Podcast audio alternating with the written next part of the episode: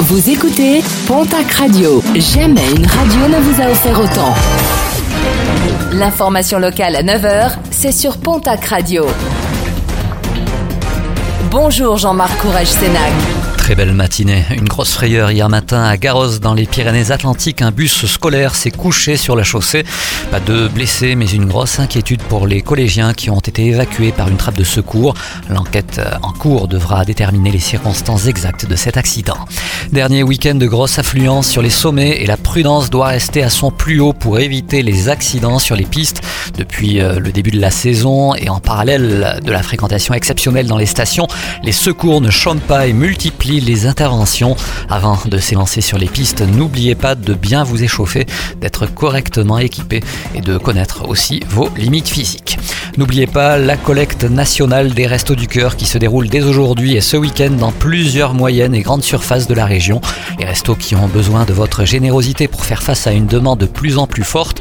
Les Restos du Cœur qui recherchent aussi régulièrement des bénévoles N'hésitez pas à contacter les différentes antennes locales des Restos du Cœur. Le programme sportif de ce week-end et on démarre comme d'habitude avec du rugby, la 20e journée de top 14.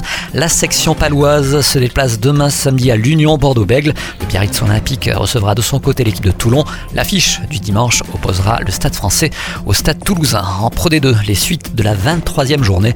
Le Stade Montois reçoit ce soir l'équipe de Montauban. Toujours en rugby, la nationale. Le Stade Tarbes Pyrénées Rugby reçoit ce dimanche au Stade Maurice Trélu l'équipe de Cognac. L'US Dax se déplacera de son côté à Bourgoin-Jallieu. En basket, Betclic Elite, le retour du championnat. L'élan Bernet devra attendre lundi, lundi 7 pour recevoir l'équipe du Portel du côté du Palais des Sports de Pau. En Ligue féminine, déplacement du TGB à Charleville-Mézières. Basketland recevra de son côté l'équipe de Bourges. Et puis pour finir cette page sport du football avec la 27e journée du championnat de Ligue 2, le Pau FC reçoit demain samedi l'équipe d'Amiens. Lundi, le TFC recevra au Stadium de Toulouse l'équipe de Dunkerque.